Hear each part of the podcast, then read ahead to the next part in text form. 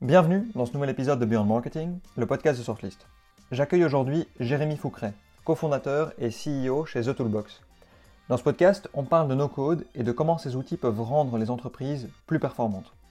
On commence par expliquer ce qu'est le no-code et Jérémy nous donne des cas concrets d'application.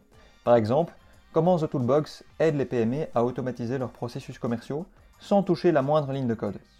Jérémy nous explique ensuite comment s'y retrouver dans la jungle des outils no-code et comment choisir les meilleurs d'entre eux. On prend notamment l'exemple de Substack, Webflow, Notion et Airtable. Enfin, on clôture le podcast sur la stratégie marketing de The Toolbox. Pourquoi ils misent tout sur l'inbound et la création de contenu. Je vous souhaite une très bonne écoute, plein d'apprentissage et surtout, partagez le podcast à une personne que le contenu d'aujourd'hui pourrait aider. A très vite Salut Jérémy. Salut Tancred. Bienvenue sur ce podcast. Merci d'avoir accepté mon invitation. Euh, aujourd'hui, l'idée, ça va être grand plaisir ça va être de parler de no-code, parce que tu es le CEO de The Toolbox. Euh, et le no-code, c'est euh, c'est un mouvement qui est en train de prendre de plus en plus d'importance, j'ai l'impression, qui est en train de, grandir et de monter en puissance en, France. Euh, et du coup, l'idée, voilà, c'est de parler de ce sujet.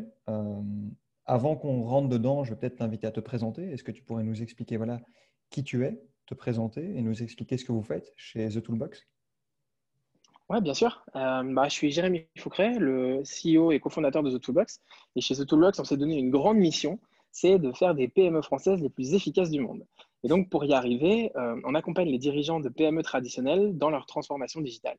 On conçoit et on construit des outils numériques qui améliorent l'expérience de travail des collaborateurs et qui facilitent la gestion des tâches au quotidien. Et donc, on travaille beaucoup avec ce qu'on appelle des technologies no-code, c'est-à-dire qu'on connecte entre eux des solutions déjà existantes pour créer des solutions sur mesure. Et ça, ça nous permet de réduire les coûts, les risques et le temps de développement, et donc d'ouvrir le marché pour démocratiser le développement de solutions informatiques au PME. OK. Ok, ok, j'ai compris. Du coup, ça consiste à utiliser des outils qui existent déjà et à les proposer, enfin, en tout cas, aider les PME à les utiliser pour qu'elles se digitalisent et qu'elles soient plus facilement numérisées, si j'ai bien compris. Euh, ouais, ouais, du coup, c'est un peu, un peu ça. Ok. Euh, tu aurais des exemples de PME que vous, que vous avez aidés? Est-ce que tu peux nous donner plus de détails? Oui, bien sûr. Euh, alors, en fait, si tu veux, nous, euh, on s'adresse principalement à des PME traditionnelles donc, c'est des entreprises de 10 à 250 collaborateurs qui n'ont pas d'équipe technique ou de développeurs en interne. On est assez euh, agnostique sur la typologie de marché euh, des entreprises avec lesquelles on travaille. Donc, on va travailler autant avec des entreprises dans les services financiers que dans la construction, que dans euh, l'immobilier, dans la chauffagerie ou la, ou la plomberie, par exemple. On travaille avec plein d'entreprises différentes, mais ce sont toutes des entreprises qui ont déjà une activité bien établie avec de nombreux clients et pour qui la digitalisation, c'est un sujet assez complexe puisqu'elles n'ont pas d'équipe technique. Donc souvent, nos clients, ils ont une empreinte locale en plus et donc ils sont assez éloignés de l'écosystème très tech euh, et des startups qu'on peut retrouver dans les villes et en France, ben, surtout à Paris. Euh, euh, et, c'est un écosystème où tout le monde connaît très bien les outils comme, Slack ou Salesforce et, nos clients ne connaissent pas ça. Et donc notre rôle, ça va être de donner à ces entreprises des outils modernes pour faciliter la vie des employés et des clients et donc, on va travailler plutôt, nous, sur des outils internes, des outils pour les collaborateurs, mais aussi parfois sur des, problématiques de site web ou de e-commerce, de, plateforme. la plupart des missions vont impliquer des notions d'automatisation euh, pour éviter aux collaborateurs de passer trop de temps à répéter toujours les mêmes petites actions au quotidien. Ok, donc c'est vraiment augmenter l'efficacité des boîtes, quoi, au final. Exactement. C'est vraiment rendre des PME traditionnelles plus efficaces. C'est ça notre, notre mission. C'est intéressant ce que tu as dit, puisque tu as mentionné qu'il y avait plein d'industries différentes. Et tu as comparé aussi avec la scène parisienne où tout le monde connaît Slack et ce genre d'outils. Et en fait, c'est vrai que quand on pense au no-code, on pense très vite aux startups euh, qui, sont, bah, qui sont très actives sur LinkedIn, par exemple, ou qui sont digital natives. Et on ne pense pas forcément que ça peut être utilisé aussi par des PME traditionnelles qui ont déjà une, une activité bien établie. Euh, et du coup, c'est hyper intéressant ce que tu mentionnes dans le fait de dire que c'est des PME qui sont actives au niveau local dans plein d'industries différentes et ça peut tout à fait s'appliquer euh, à leur situation. Ah oui, totalement. Et nous, c'est vraiment en plus notre, euh, notre, notre cœur d'activité. C'est-à-dire qu'on aurait pu faire le choix de travailler, par exemple, avec des nouvelles entreprises. Euh, le no-code, ça peut être très pratique pour des, entreprises en création, par exemple, pour des projets en création, pour tester une idée. Mais nous, on a fait le choix d'accompagner des entreprises qui sont dans leur transformation donc de travailler avec des entreprises existantes qui ont une empreinte locale et qu'on va aider à transformer un peu leurs habitudes de travail, à qui on va apporter de la technologie pour les rendre plus efficaces et euh, ben, pour simplifier la façon dont elles travaillent. Ok, ok, ok. Et pour, pour recontextualiser un peu le no-code, euh, typiquement, euh, ça va être des outils qui vont te permettre de mettre en place des solutions digitales sans devoir toucher à du code, sans devoir forcément avoir des compétences de développeur ou des compétences hyper poussées. Alors, attention, il faut quand même savoir maîtriser ces outils et quand même une maîtrise à avoir. Mais a priori, tu n'as pas besoin de rentrer dans du code pour mettre en place des solutions auprès de ces boîtes-là. Oui, c'est exact. Euh, alors en fait, oui, le, no-code, euh, euh, c'est donc tout ce qui va te permettre de produire des, interfaces digitales ou des, produits, des systèmes informatiques sans avoir forcément besoin de coder. Mais ça ne veut pas dire pour autant que c'est des outils qui sont faciles à prendre en main. Ça, ça. demande quand même pas mal de compétences, pas mal d'expertise et il faut passer du temps sur ces outils avant de les maîtriser. Et il faut aussi dire que ça reste de la construction de produits informatiques. Donc si par exemple tu as une une expérience préliminaire euh, en, produit ou en design, euh, en UX par exemple, ça va beaucoup t'aider dans la construction de systèmes en no-code. De la même manière que une machine à écrire, par exemple, va te permettre d'écrire un, texte, mais si tu es écrivain, ce sera plus facile pour toi de l'écrire que si tu n'es pas écrivain. Oui, c'est ça. C'est ça. ça. te demande vraiment de maîtriser le truc. Et en fait, tout l'avantage, c'est que ça te permet peut-être d'aller plus vite que si tu devais développer une solution ou coder une solution from scratch. c'est vraiment ça l'avantage, j'ai l'impression. Le gain de temps est vraiment euh, énorme.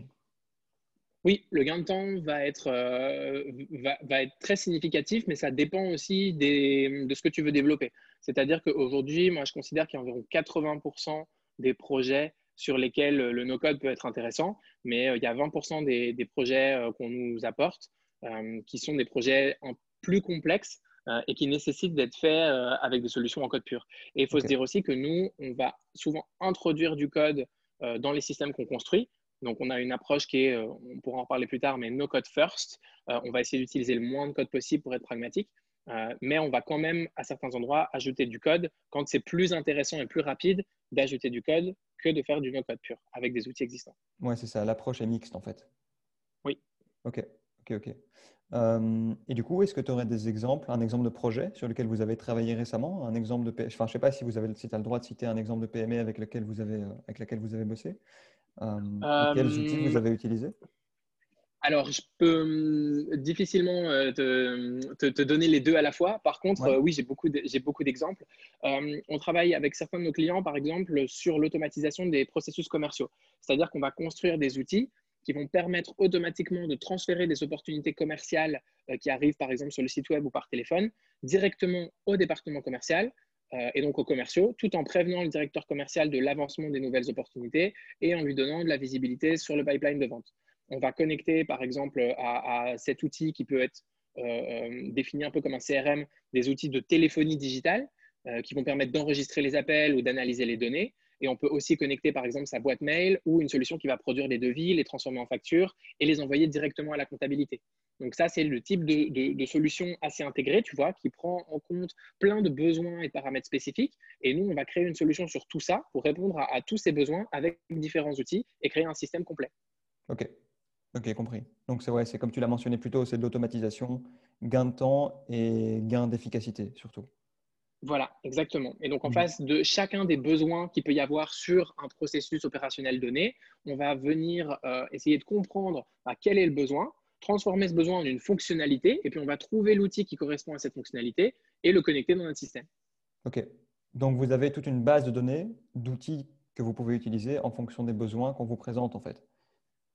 Exact, ouais. On a plein d'outils. On a créé, ben, justement, d'ailleurs, c'est un peu pour ça qu'on s'appelle euh, qu'on s'appelle The Toolbox. Mhm. Euh, c'est quelque chose qui est très fort inscrit dans notre ADN. Et donc, euh, même sur notre site internet, on donne accès, un, libre accès à tout le monde à une base de données de plus de 300 outils qui sont, que, nous, on considère vraiment des très bons outils et qui sont très bien à être utilisés pour des PM.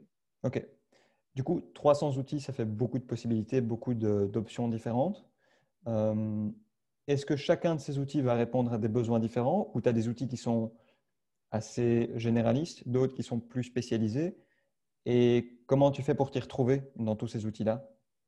Bah, hum, En fait, il y, a, plusieurs. Euh, j'ai envie de répondre à ta question en, plusieurs parties. Mhm. Euh, au niveau du choix des outils, c'est quand même une question qui est, très difficile. Il y a tellement d'outils différents aujourd'hui qu'il y a systématiquement plusieurs manières d'arriver au même résultat.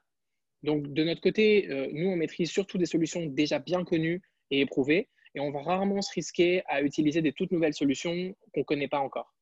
Donc, moi, je pense que euh, les clients d'un outil, euh, ça peut euh, être un gage de confiance. Et donc, je conseille toujours aux gens d'aller regarder sur le site web de la solution qui sont les entreprises qui l'utilisent. Et si tu vois un outil, par exemple, comme Notion, qui est utilisé par de très belles boîtes comme, je sais pas, la NASA, Nintendo, Dropbox, etc., tu sais que c'est un outil auquel tu peux faire confiance. De manière générale, je pense qu'il faut essayer différents outils et voir ce qui convient le mieux. Il y a certaines personnes qui vont préférer des outils très visuels, d'autres qui vont préférer des outils plus techniques. Ça dépend aussi du niveau de maturité digitale des utilisateurs finaux, de la personne qui va construire le système ou qui va le maintenir. Euh, euh, et, donc, ça, c'est des éléments importants à prendre en compte. Euh, pour connecter les outils entre eux, il va falloir se baser sur des plateformes d'automatisation. et il est aussi toujours possible de créer ces automatisations en codant. Et donc, il faut vérifier, ça encore une fois en fonction du niveau de maturité digitale, à quel type de solution est-ce que tu, préfères avoir affaire. Euh, au-delà de ça, il y a tellement d'applications aujourd'hui qui existent pour construire des outils sans coder que ce qui est important, c'est de bien comprendre l'écosystème des solutions existantes. Et je pense qu'il y a énormément de confusion aujourd'hui euh, dans l'univers du no-code. Donc moi, ce que, j'aime expliquer, c'est qu'il existe trois types d'outils quand on parle de no-code. Et il y a les outils numériques, les plateformes no-code et les plateformes d'automatisation. Donc les outils numériques, ce sont des outils qui ont une fonctionnalité bien définie et qui vont permettre de faire une action en particulier, euh, comme par exemple euh, de la téléphonie, euh, comme AirCall par exemple, ou de la comptabilité, comme QuickBooks, ou de la communication, comme Slack. Et donc, ces outils-là, ils ont des fonctionnalités bien définies et ils peuvent se connecter avec d'autres outils par l'intermédiaire de ce qu'on appelle des API, donc des interfaces de programmation applicative. ensuite, il y a ce qu'on appelle les plateformes no-code. Donc, les plateformes no-code, elles n'ont pas une fonctionnalité définie ou particulière, elles vont te permettre de créer des systèmes sans devoir coder. Euh, tu peux créer un site web, tu peux créer un outil interne, tu peux créer une application web, tu peux créer une application mobile. Euh, et donc ça, c'est des outils qui sont très, très puissants. Euh, et, donc, on peut donner des exemples, hein. par exemple Webflow, Bubble, ou Airtable, ou Adalo, ou Glide. Ça, ce sont des outils qui vont te permettre de créer un peu tout type d'application. Et donc, moi, j'appelle des plateformes no-code. Et ensuite, pour connecter entre tous ces différents outils numériques et tous ces différents outils no-code, tu vas avoir des plateformes d'automatisation. Et donc, ça, c'est des plateformes qui vont te permettre de créer des automatisations et de transférer des données automatiquement sans écrire de code. C'est des outils hyper puissants qui permettent donc de créer avec une logique de, workflow euh, ben, des interactions entre les différents outils euh, et ça, ça fait gagner énormément de temps sur la, gestion des tâches récurrentes. Et donc, ces outils-là, il va y avoir euh, Zapier, par exemple, Integromat ou Automate.io ou N8N. Et donc, voilà, ça pour moi, c'est les, trois types d'outils qui, qui, définissent un peu l'écosystème aujourd'hui. Et donc, il, faut, quand on parle de no-code, réussir à faire la différence entre les trois. Certains dans le no-code vont inclure juste les plateformes no-code. Nous, chez The Toolbox, on définit plus le no-code comme une approche globale euh, est très pragmatique, où on essaye de faire le moins de code possible, et donc on prend les trois ensemble. Ok, compris. C'est vrai que, en fait, quand tu, quand tu catégorises les choses comme ça, en fait, ça aide à s'y retrouver. C'est-à-dire que, ok, tu dis il y a 300 outils, mais déjà, ok, de base, tu as ces différentes catégories, donc outils spécialisés, plateformes et outils qui permettent de connecter toutes les différentes solutions que tu peux utiliser.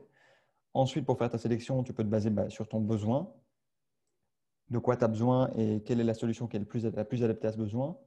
Ensuite, comme tu l'as mentionné, bah, essayer différents outils, euh, voir lequel est le plus facile à prendre en main selon notre expertise, notre background et surtout lequel va nous, le plus nous parler. Et en fait, au fur et à mesure que tu travailles comme ça, bah, ton, champ des possibles se précise de plus en plus et tu te retrouves avec une liste limitée d'options et d'outils que tu peux utiliser. Donc, euh, c'est vrai qu'avec cette approche-là, tu peux plus facilement t'y retrouver dans, tout cet écosystème. Exactement. Et nous, on a sur la toolbox, sur notre site, on a euh, euh, trié les outils par catégorie et par sous-catégorie. Et donc, on a quatre grandes catégories et une, cinquantaine de sous-catégories pour aider aussi un peu à s'y retrouver.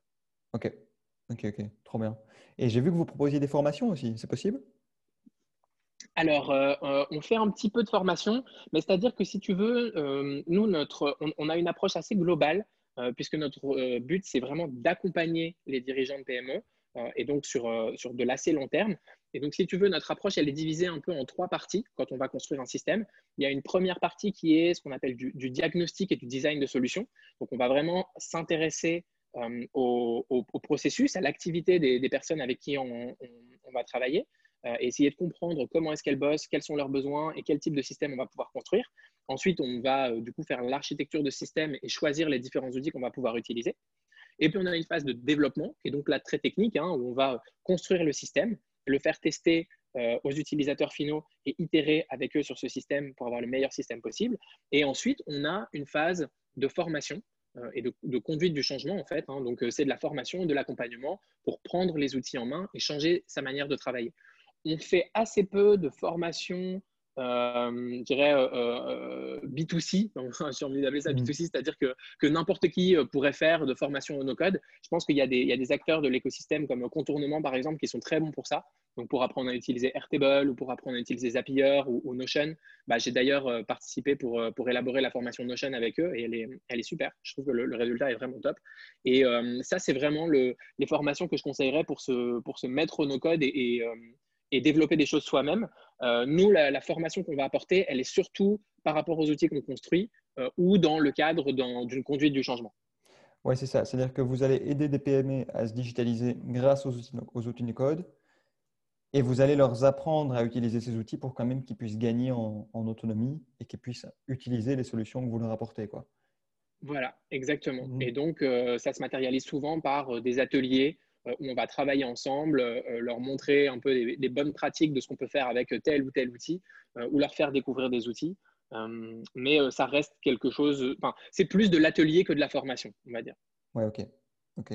Bah, c'est logique en même temps. Enfin, je pense que c'est une bonne dynamique à partir du moment où tu aides ces PME à se digitaliser. L'objectif, c'est quand même de redynamiser le tissu économique, j'ai l'impression, en tout cas. Et si tu les aides à maîtriser ces options-là, ces outils-là, euh, bah, elle, gagne en, indépendance. Euh, donc forcément, c'est positif à la fin. Donc, euh, je trouve que c'est une super bonne approche. Ouais, c'est exactement ça. Ouais. du coup, moi, la question que j'ai un peu, enfin, c'est une question que je me suis posée. vu qu'il y a tous ces outils no-code et qu'il y a des agences no-code, en fait, c'est quoi la différence avec une agence web?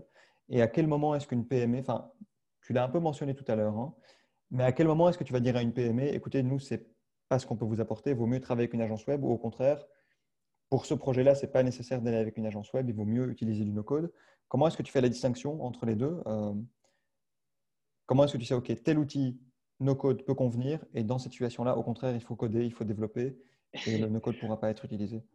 Euh, bah alors, je crois que je ne vais pas me faire que des, amis en répondant à cette question, mais pour moi, les agences web classiques, donc qui vont facturer euh, des équipes de développeurs à la semaine pour construire des, outils simples, comme des portails clients par exemple, sont voués à évoluer très rapidement ou à disparaître dans les prochaines années. Pour la petite histoire, nos meilleurs clients, c'est des entreprises qui ont longtemps travaillé avec des prestataires informatiques classiques et qui ont été déçus. pour nous, ce n'est pas rare qu'un prospect m'explique que son entreprise a dépensé des centaines de milliers, voire des millions d'euros euh, dans des solutions qui ont mis des années à être développées pour que finalement on se rende compte qu'elles ne répondent pas aux besoins des utilisateurs ou simplement qu'elles ne fonctionnent pas assez bien pour être déployées. Euh, donc, pour moi, le no-code, c'est une approche hyper pragmatique. Avant de coder un système, on regarde s'il existe sur le marché un outil qui peut répondre à notre besoin. Et très souvent, c'est le cas en fait. Donc, on va prendre ces différents outils et les connecter ensemble pour essayer de créer un système sur mesure très rapidement. Nous, chez The Toolbox, on essaie d'utiliser le moins de code possible, mais on sait aussi coder. Et ce qui est important, en fait, c'est de mettre la solution dans les mains des utilisateurs rapidement et euh, de pouvoir facilement faire des changements et des améliorations. Donc, nous, à budget égal, on préfère passer moins de temps sur le développement de code et plus de temps sur des aspects comme l'expérience utilisateur et construire des solutions simples qui conviennent vraiment euh, aux utilisateurs et aux collaborateurs de l'entreprise. La vérité, c'est que dans 80% des cas aujourd'hui, on arrive à produire des systèmes tout aussi efficaces qu'une agence web en trois fois moins de temps et pour trois fois moins cher. Donc, ce qui va euh, beaucoup varier et des cas sur lesquels je dis à, des, clients ou à des prospects, euh, allez voir une, agence web traditionnelle, c'est quand c'est trop complexe. Donc, quand ce qu'on veut faire est plus facile, vraiment plus facile à faire en code, parce que ça n'a pas beaucoup été fait avant. Donc, si quelqu'un vient chez nous avec une idée très innovante ou une création de projet en me disant, voilà, je veux construire, euh, euh, je ne sais pas, un, algorithme de machine learning ou d'intelligence artificielle, dire, ah là, ça, c'est pas pour nous, il vaut mieux aller voir des, une agence traditionnelle ou, des développeurs qui vont s'occuper de faire tout le système de A à Z. Mais puisque nous, on travaille surtout sur de la transformation d'entreprises traditionnelles, en fait, la majorité des cas qu'on va traiter sont des cas qui sont relativement simples euh, dans la technologie et dans l'usage, mais où il va falloir passer du temps pour faire un système qui correspond bien aux utilisateurs. Et ça, je pense que l'approche no-code est super adaptée. OK. OK. Donc, un peu pour résumer, donc ça te permet en fait de tester les choses rapidement avec des solutions simples, voir si ça marche ou non. Et comme tu gagnes du temps, tu peux aussi plus te concentrer sur les utilisateurs finaux, euh, le tout pour un coût réduit. Quoi. Oui, exactement. Et donc, en fait, euh, sur le développement de choses qui sont simples, euh, je pense qu'il n'y a pas besoin aujourd'hui de réinventer la roue et de refaire euh, du code pour, pour, toutes les fonctionnalités. Je crois qu'il y a vraiment aujourd'hui moyen de travailler avec des outils déjà existants dans la plupart des cas. Mmh ouais. Ouais, On voit d'ailleurs qu'il y a de plus en plus d'outils qui apparaissent. Donc ça, je pense que c'est... Énormément, ouais. C'est fou. Hein. Je pense que là, cette année, c'est c'est un peu, euh, un peu l'année du no-code, j'ai l'impression.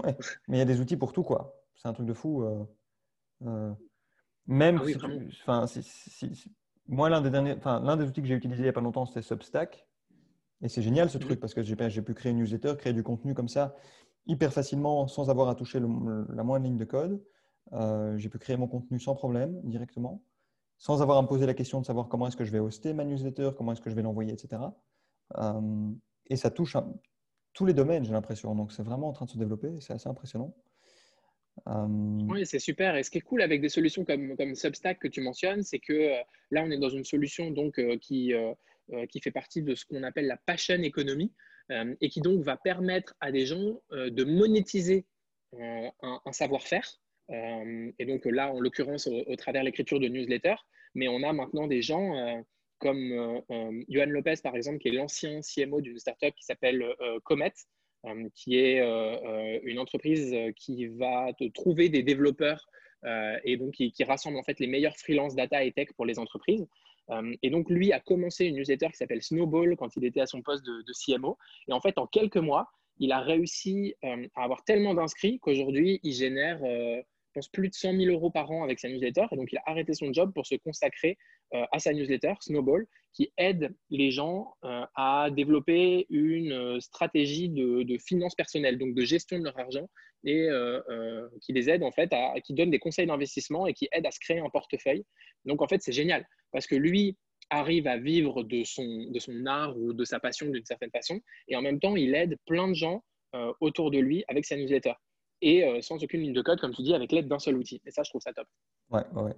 Mais c'est vraiment impressionnant. Enfin, tout le sujet de la passion économie est, un sujet hyper intéressant.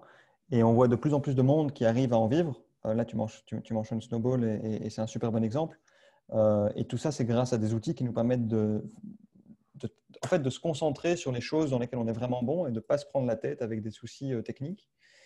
Euh, après, l'une des réflexions qu'on pourrait nous faire, et c'est une réflexion qu'on m'a faite quand j'ai créé ma newsletter, c'est que tu es chez Substack, tu n'es pas chez toi, et donc potentiellement, tu dépends d'un outil extérieur.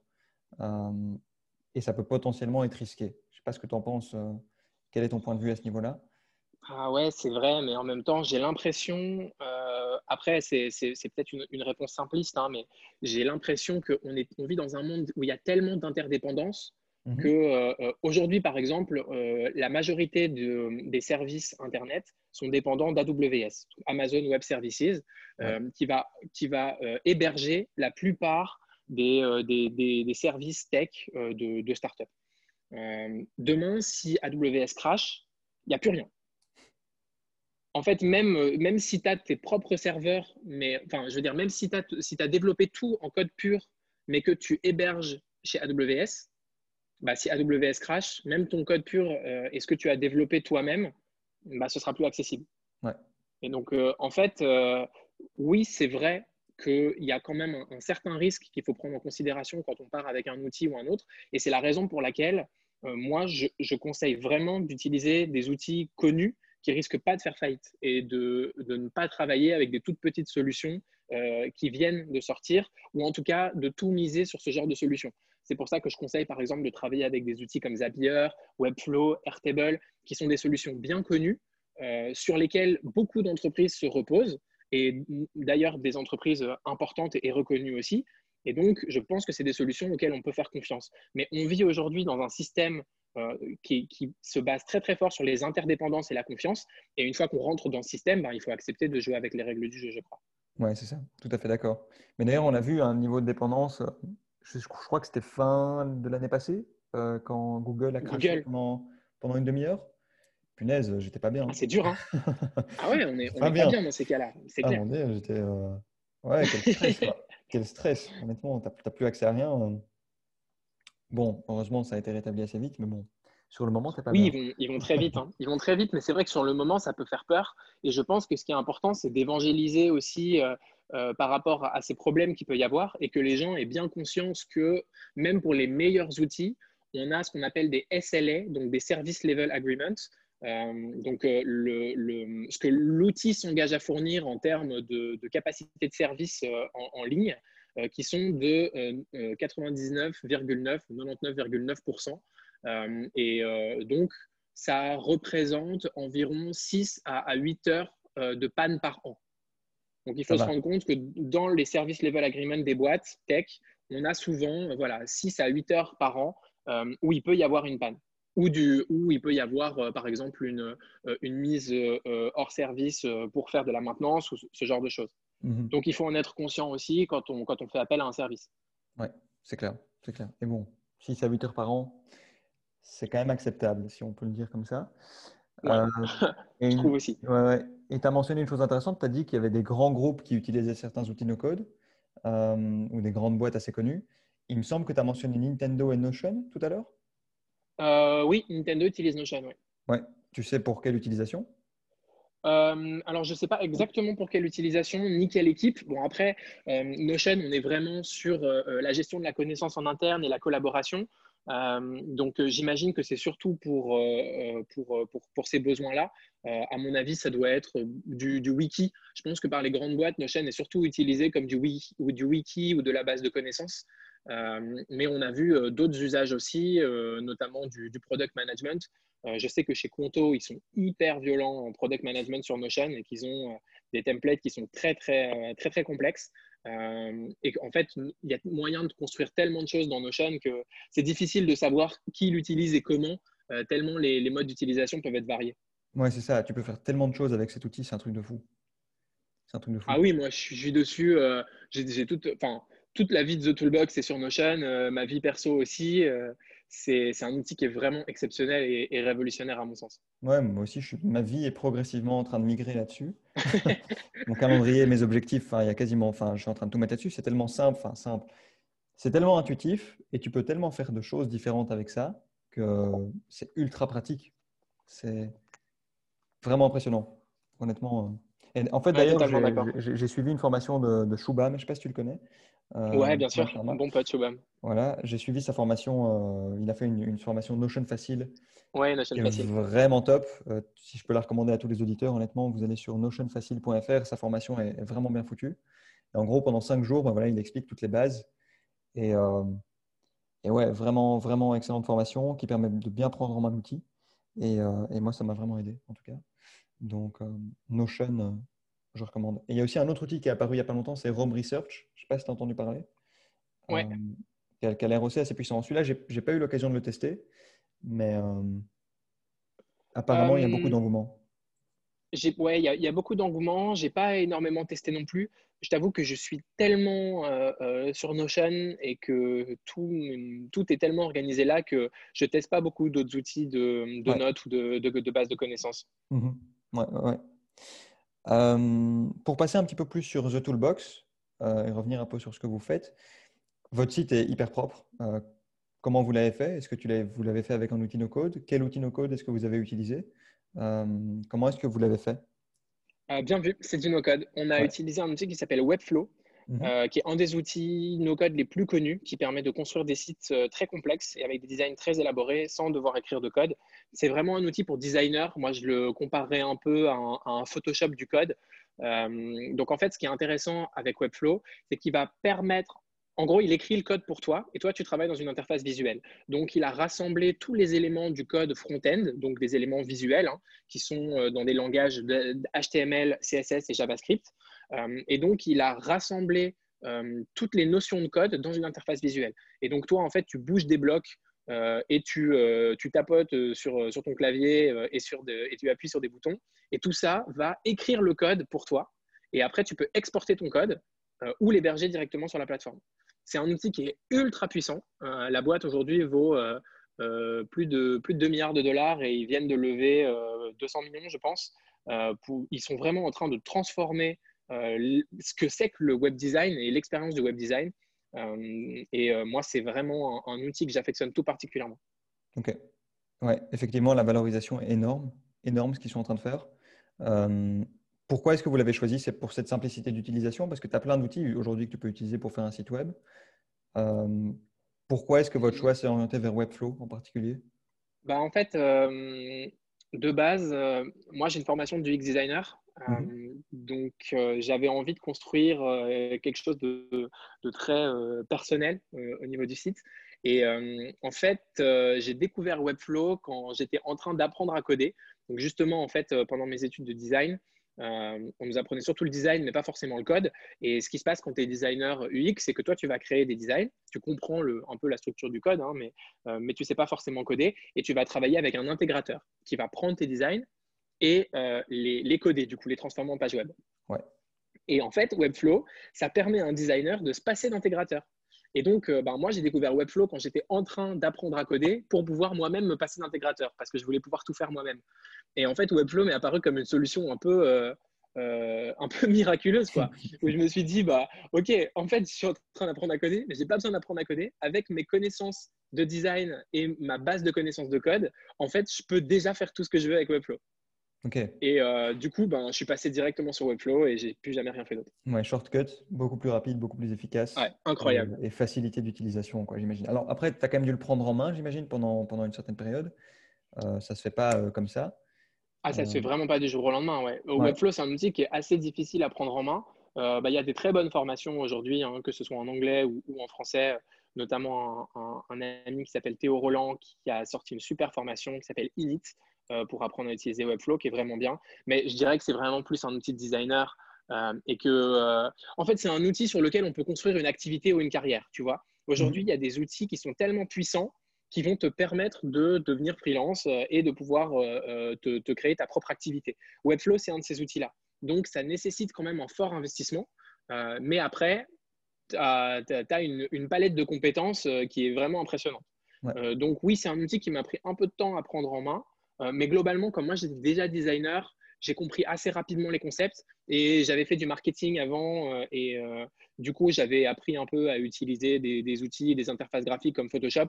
Donc, je pense que ma courbe d'apprentissage, elle a quand même été beaucoup plus rapide que peut-être que, celle de quelqu'un d'autre sur l'outil. Et je pense qu'en une semaine, je maîtrisais, je maîtrisais déjà ça assez bien. Oui, c'est ça, tu avais un background. Et puis, dans le pire des cas, si tu as besoin de savoir comment faire quelque chose, l'information est tellement accessible qu'il y a d'office quelqu'un qui a déjà fait un tutoriel ou, comme tu le dis, une formation.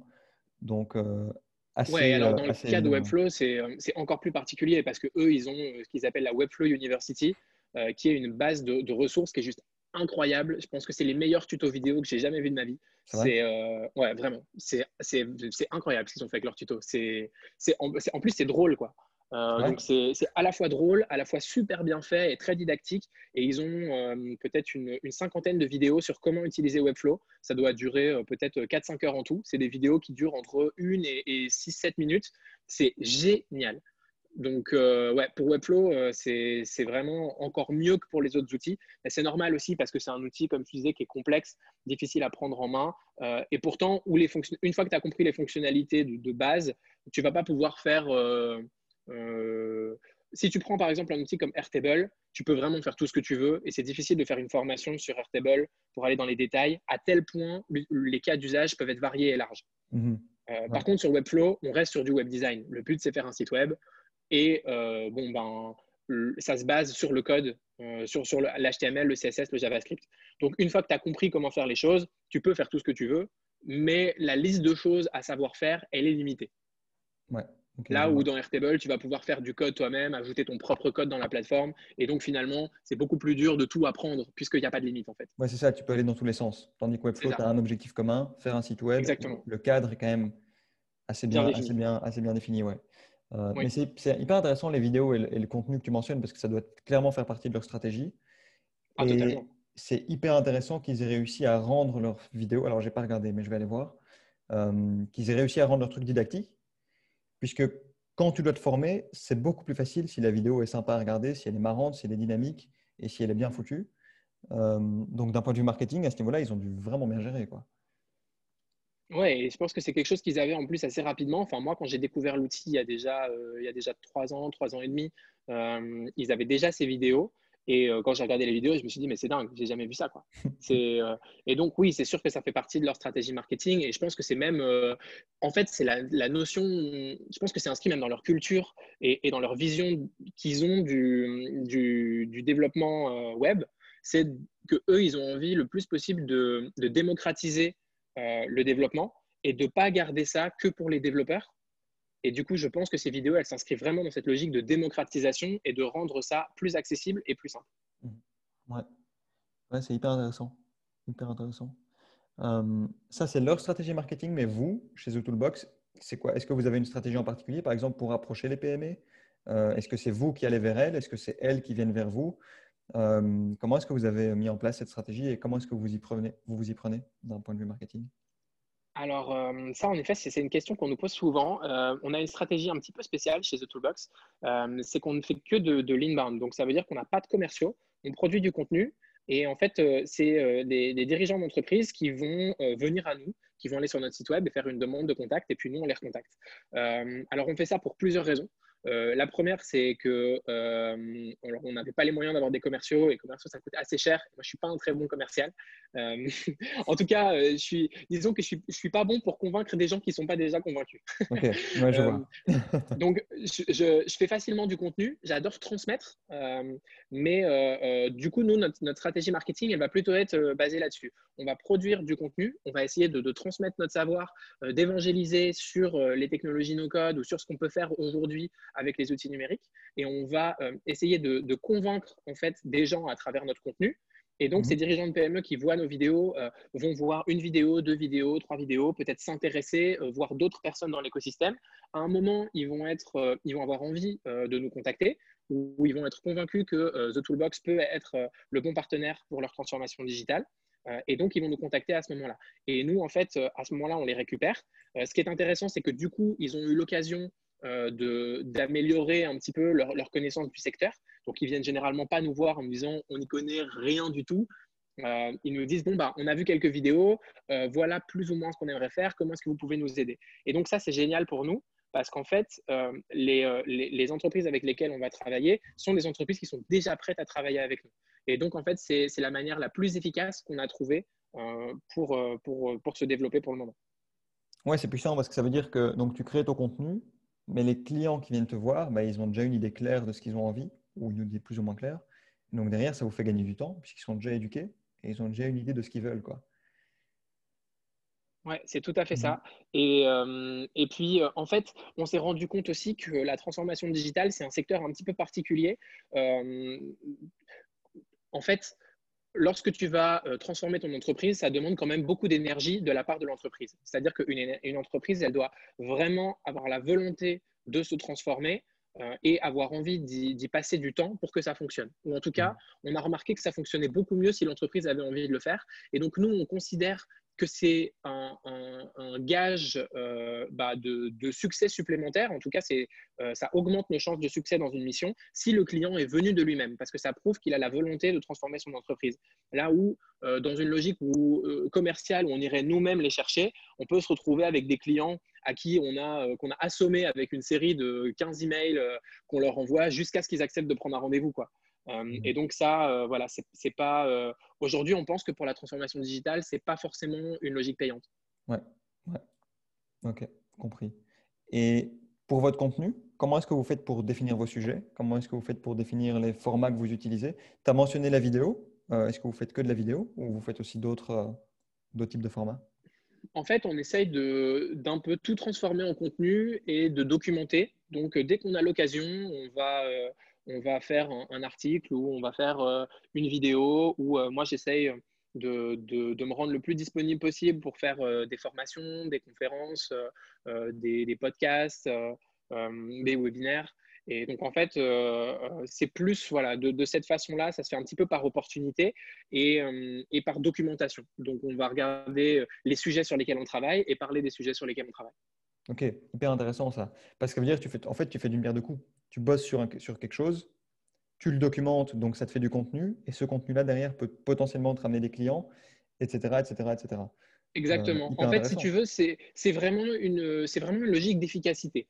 Euh, donc, euh, il y a une manière de, il y, a deux manières de voir ça, euh, soit de se dire qu'on est très malin, soit de se dire qu'on est très fainéant. ah, c'est une question d'efficacité, quoi. ouais, mais c'est, mais c'est surtout une question d'efficacité. C'est de se dire, on va essayer de dépenser le moins de ressources possible pour avoir le plus d'impact possible. Et en même temps, c'est aussi ce qu'on essaye de mettre en place chez nos clients et la culture qu'on essaye d'apporter. Ok. Ok. Mais du coup, tu as l'autorisation de tes clients de documenter ce que vous faites pour eux? Euh, alors, euh, souvent, on va le, quand on va documenter ce qu'on fait chez nos clients, euh, on ne va pas donner leur nom. et donc, oui, on, a à ce moment-là l'autorisation de documenter. OK. Et donc, ça se fait vidéo, article. Et comme tu le dis, tu te rends disponible pour des formations. Tu as mentionné contournement tout à l'heure. c'est mettre la marque The Toolbox à plein d'endroits différents pour derrière que ce soit voilà, qu'il y ait des requêtes qui viennent et que des boîtes viennent vous voir pour bosser avec vous. Ouais, ouais c'est ça. Et tu vois, c'est intéressant parce qu'aujourd'hui, on a beau être une assez petite structure, euh, on a réussi quand même à, développer euh, une certaine aura et une certaine marque autour de The Toolbox. Euh, et, et, donc, bah, ça, c'est génial parce que je pense que c'est c'est un asset énorme en fait. En tant qu'entreprise, la marque, c'est quelque chose de très important. Je pense que ça a beaucoup de valeur et qu'on le sous-estime parfois.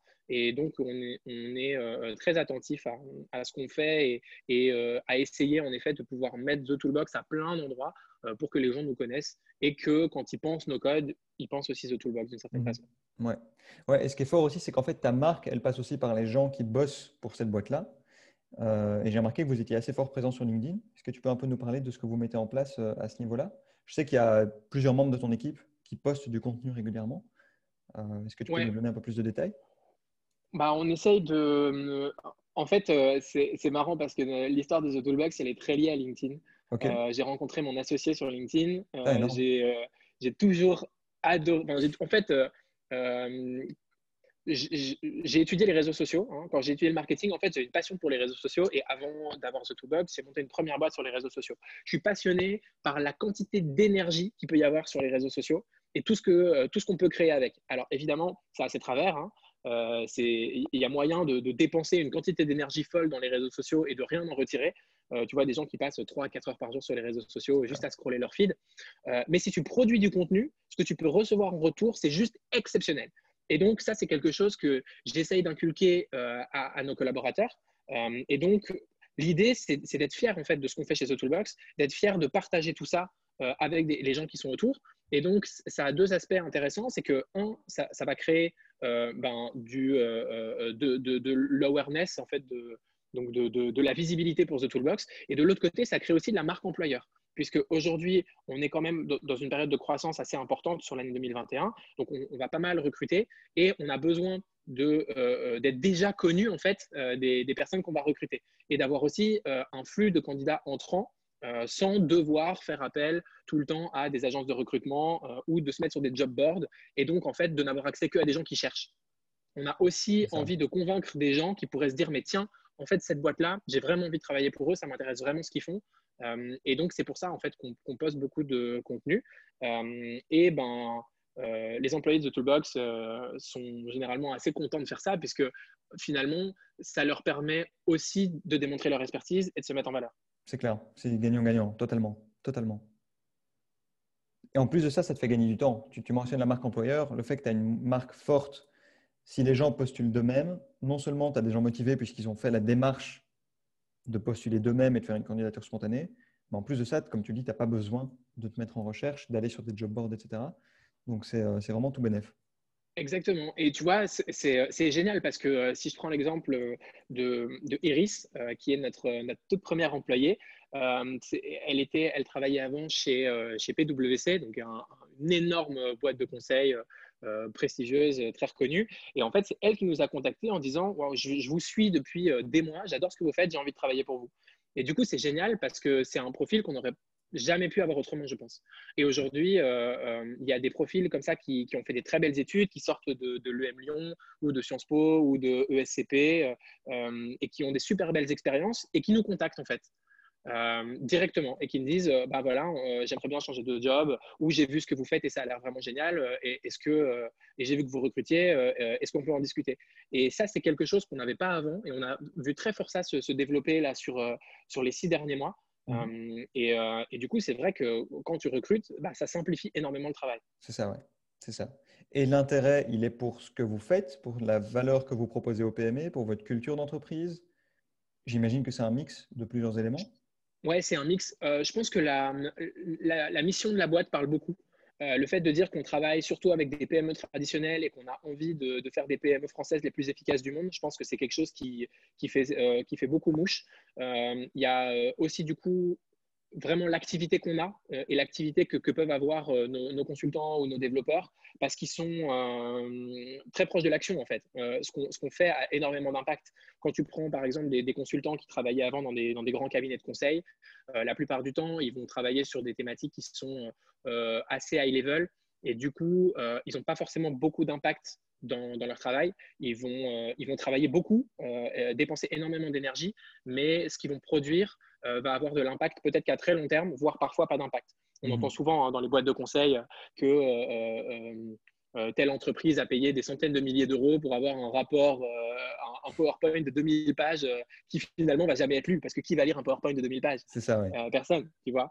Et mhm. ce truc, il a coûté 300 000 euros et finalement, voilà, il est livré et puis il va rester dans, un, dans une armoire et personne ne le lira jamais, quoi. Et je pense que ça, bah, quand, tu t'es donné sur un projet et que tu as passé du temps à le faire, euh, c'est très difficile de voir que, ton travail ne va pas forcément être pris en considération. Euh, et je pense que ce que nous, on fait apporte de la valeur très rapidement et apporte beaucoup de valeur. Et donc, euh, c'est quelque chose qui peut facilement, je pense, séduire des, des, jeunes, surtout aujourd'hui, parce que je pense que de plus en plus de jeunes ont envie d'avoir de l'impact dans ce qu'ils font et n'ont pas envie de passer leur temps à faire des choses qui n'ont pas de sens. Oui, tout à fait d'accord tout à fait d'accord. C'est beaucoup plus satisfaisant de, de, voir l'impact que tu as et de voir que quand tu fais quelque chose, il y a un impact, ça sert à quelqu'un, tu as un feedback, peut-être pas immédiat, mais tu as un feedback assez rapide. Euh, et c'est beaucoup plus satisfaisant et tu peux beaucoup plus t'épanouir dans ton boulot. Euh, oui, c'est clair. Et surtout que nous, les, solutions qu'on construit, c'est des solutions qu'on construit très rapidement aussi. Donc, tu te dis, on travaille sur un projet avec un client, euh, on fait un audit, ça va durer entre une semaine et un mois. Donc, ça, c'est relativement rapide déjà. Hein. Et puis après, tu te dis, tu rentres dans la phase de construction, de développement. Et en un mois, deux mois, tu as déjà euh, un MVP, donc une première ébauche de produit fonctionnel que tu peux mettre entre les mains des utilisateurs et directement avoir du feedback. Ouais. Et des fois, ça va même encore plus vite que ça. Tu vois, pour l'instant, on est en train de créer notre propre produit. On crée euh, euh, ce qu'on appelle le, WorkOS, ça s'appelle The WorkOS. Donc, c'est un, système en fait de, de bases de données et de templates sur Notion qui sont déjà paramétrés et faits euh, pour faire gagner du temps aux petites entreprises. Et donc, ce produit, on le construit directement avec des bêta-testeurs. Avant même de commencer à construire, on a dit OK, on va prendre des bêta-testeurs et construire avec eux. Et donc, j'ai fait un post LinkedIn euh, en disant bah, on construit ce produit, on cherche des bêta-testeurs, je vous mets à disposition un petit formulaire, remplissez-le, on vous recontacte. Et on voulait une quinzaine de personnes et on a eu 150 réponses en deux jours. Waouh! on se dit, euh, bah, c'est génial. Et tu vois, je construis ça du coup euh, avec, avec Iris. Et bah, pour Iris, je pense que c'est quelque chose qui est, qui est, génial parce que tu te dis, je suis sur un projet et tout de suite, bon, tu peux inclure directement les utilisateurs, travailler tout de suite avec eux. Et en fait, tu es, dans l'action tout le temps. Quoi. Et je pense que ça, euh, c'est quelque chose qui peut donner euh, bah, beaucoup, d'énergie, beaucoup de motivation quand tu travailles euh, et qui change beaucoup de, des entreprises traditionnelles ou de ce qu'on propose d'habitude à, des profils de, consultants ou de développeurs. Ouais, c'est clair, c'est clair. C'est beaucoup plus concret et beaucoup plus rapide, comme tu le mentionnes. impressionnant ce post LinkedIn. Est-ce que tu t'attendais pas à avoir autant de retours, j'imagine? Est-ce que tu sais comment ça se fait, que vous avez eu dix fois plus de retours que prévu? Est-ce que le copy était dingue? Est-ce que tu as eu beaucoup plus de, vues ou de reach que d'habitude? Est-ce qu'il y a une explication en particulier qui, qui est derrière? Je pense que c'est le. En fait, il y, a une phrase que j'aime bien qui dit Success is obvious. et en fait, je pense que c'était le, bon produit. Je pense que je suis la, bonne personne aussi pour publier ce post parce que je suis un des, des, seuls consultants certifiés sur, sur nos chaînes. Mmh et dans le, dans le, monde, il n'y en a pas beaucoup. Hein. On, est, on est 25, je pense. et en France, il n'y en, a que, il y en a que deux. Et, et, et, du coup, on fait aussi beaucoup de contenu sur Notion et on est, on est connu pour ça. donc, je pense qu'il y avait déjà cet élément-là. en plus, le, produit qu'on propose et le fait de pouvoir le proposer aux petites entreprises, je pense que c'est la bonne cible aussi. C'est quelque chose qu'on a étudié par le passé et on sait que, que c'est un produit sur lequel il y a un besoin. Et je pense du coup que, en fait, c'est tous ces éléments-là, que le fait que le poste soit pas du tout fait au hasard, qui, qui, produit le succès. après, voilà, nous, on avait besoin de 15, on a eu 150, tant mieux, mais on, espère pouvoir vendre vraiment des centaines d'exemplaires de ce template et de, de ce produit et, et en faire une verticale à part entière chez The Toolbox. donc, je, suis assez rassuré qu'on ait eu ce, ce retour-là. Oui, c'est ça, d'office, parce que tu crées une offre. C'est quand même rassurant de voir que allez, l'offre n'est même pas encore développée. Tu as déjà 150 personnes qui veulent participer à l'élaboration. Ouais. C'est plutôt bon signe. Exact. Ouais. Euh, il nous reste une dizaine de minutes avant de clôturer le podcast. On a parlé de plein de sujets différents, hyper intéressants. Euh, on a parlé de no-code, on a parlé des différents types d'outils, des différents types de clients que vous abordez, euh, que, vous, que vous aidez. On a aussi parlé de votre stratégie de, marketing et des réseaux sociaux. Est-ce qu'il y a un sujet dont on n'a pas encore forcément parlé que tu aurais voulu aborder avant qu'on clôture? Bah, oh, En fait, il y, a tellement de, il y a tellement de sujets. Euh, il, y a, euh, bah, il, y a, il, y a, tous les outils qui peuvent, qui peuvent être intéressants. Euh, tu vois, on, on, a, on a abordé quelques, quelques outils, mais pour ceux qui nous écoutent et, qui veulent peut-être se, se, mettre au no-code, je pense qu'on pourrait par exemple aborder les, les outils avec lesquels c'est bon de démarrer. Mhm. Je pense que du coup, nous, on, on, travaille avec plein d'outils différents en fonction des, des clients, mais c'est vrai qu'on a un peu nos favoris. Euh, en no-code pur, je conseille vraiment d'aller jeter un coup d'œil à Notion euh, ou de regarder euh, Airtable, qui est incroyable aussi, qui permet en fait de, créer surtout des, outils internes et qui est très puissant sur les automatisations. aussi d'ailleurs, parce qu'en fait, on, pense que des outils d'automatisation, il n'y a que du Zapier ou Integromat, mais Airtable a un peu son propre Zapier intégré. Et donc ça, je trouve que c'est hyper puissant. Airtable, c'est un outil avec lequel on bosse beaucoup et qui est génial pour démarrer.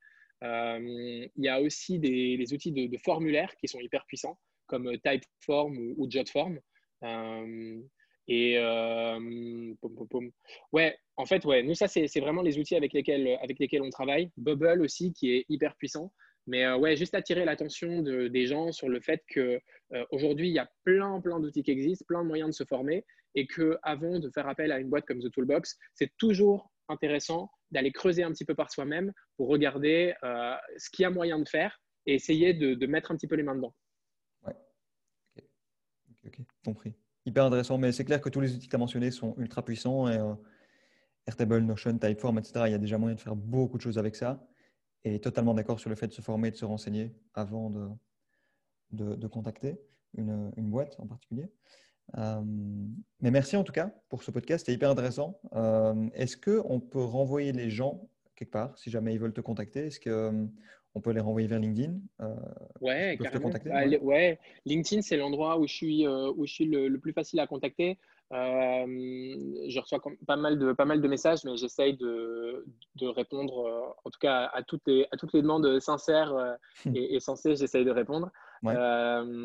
Du coup, ça, c'est probablement le plus simple pour me contacter.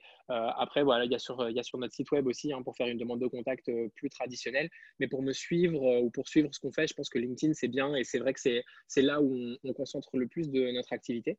on est un peu sur Twitter aussi et on fait pas mal de Clubhouse en ce moment. J'allais le mentionner. ouais, c'est super. En fait, j'adore l'expérience audio. Je trouve que c'est très sympa. Mhm. Euh, ça, offre euh, plus de, spontanéité et c'est beaucoup plus facile à organiser que, que, de la vidéo, par exemple. C'est clair. Euh, et ouais, pour, pour, pour, avoir plus de spontanéité et, parler à, plusieurs surtout, je trouve ça vraiment pas mal. Du coup, le principe de Clubhouse, moi, j'aime beaucoup. Ouais, j'adore aussi. En fait, il y, a, quelque chose de. Allez, il y a quelque chose d'assez réconfortant et satisfaisant dans le fait de se dire, OK, il y a des discussions qui sont en train de se produire là maintenant, et si j'ai envie, je peux y prendre part, je peux y participer, je peux y écouter, mais je peux aussi partager mon opinion si jamais on me laisse monter sur scène. Euh, et surtout, c'est hyper intéressant pour pouvoir parler à plusieurs, comme tu le mentionnes, et euh, très facile d'utilisation. Encore une fois, euh, pas de prise de tête au niveau technique, tu crées ta room, tu appuies sur un bouton, et hop, tu es parti, tu, tu, lances une discussion sur le sujet que tu as envie d'aborder. Donc, ouais, vraiment fan de Clubhouse aussi. Ouais, exactement. Mmh. D'ailleurs, on en fait un, on en fait un ce soir et on en a lancé, on en a lancé déjà quelques-uns avec The Toolbox. Et euh, c'est drôle parce qu'il y a encore très peu d'utilisateurs et donc pas beaucoup de, gens qui font du no-code ou qui sont intéressés par ces sujets-là. Mais je pense que ça va pas mal se, démocratiser aussi et que bah, plus il y aura d'utilisateurs et plus on pourra avoir des conversations intéressantes sur le sujet. Mais même en fait sur des sujets techniques, il y a des conversations hyper intéressantes. Je suis tombé notamment sur des, conversations sur, euh, sur le SEO ou le SEA euh, et comme moi, j'y connaissais pas grand-chose, alors que ça peut être super intéressant pour nous, j'ai eu l'occasion de, participer, de monter sur scène, de pouvoir poser des questions. Et euh, c'est vrai que toute la valeur qui peut se dégager comme ça en, quelques minutes ou quelques dizaines de minutes, c'est impressionnant. Ouais, c'est puissant. C'est vraiment puissant. le sujet est vaste, hein, parce qu'on pourrait aussi parler de leur stratégie d'invitation euh, pour accéder à l'application, qui, était assez, assez bien foutue. Mais, mais c'est tout un sujet hyper, hyper vaste. Mais du coup, on peut te retrouver sur, sur Clubhouse, euh, Jérémy Foucret. Est-ce que tu as un pseudo? Euh, Ouais, c'est Amiral Panda. Euh, Amiral underscore Panda. Euh, alors, je m'appelle comme ça, je m'appelle comme ça plus ou moins partout. je m'appelle comme ça sur Instagram, je m'appelle comme ça sur Twitter, je m'appelle comme ça sur, sur Clubhouse. Excellent. Et euh, donc, du coup, vous pouvez me retrouver à, Amiral underscore Panda. Bah écoute, on clôture sur Amiral underscore Panda. Merci beaucoup, Jérémy. Merci d'avoir écouté cet épisode de Beyond Marketing. J'espère que cette conversation avec Jérémy pourra vous aider. Personnellement, j'en retiens plusieurs choses. Je retiens d'abord toutes les possibilités qu'offre le no-code. Création de sites web, automatisation de tâches répétitives, publication de contenu. Les options sont légion et je suis impressionné de voir la quantité d'outils à notre disposition. Je retiens ensuite que le no-code peut être utilisé par tous les types d'entreprises, start-up, PME traditionnelles ou grands groupes internationaux. Tout le monde peut y trouver son compte. Enfin, je retiens les trois types d'outils qui existent et la manière dont on peut les catégoriser pour choisir celui qui nous conviendra. Encore une fois, j'espère que cet épisode vous a plu. Je vous souhaite une excellente journée et on se retrouve bientôt dans un prochain épisode de Beyond Marketing.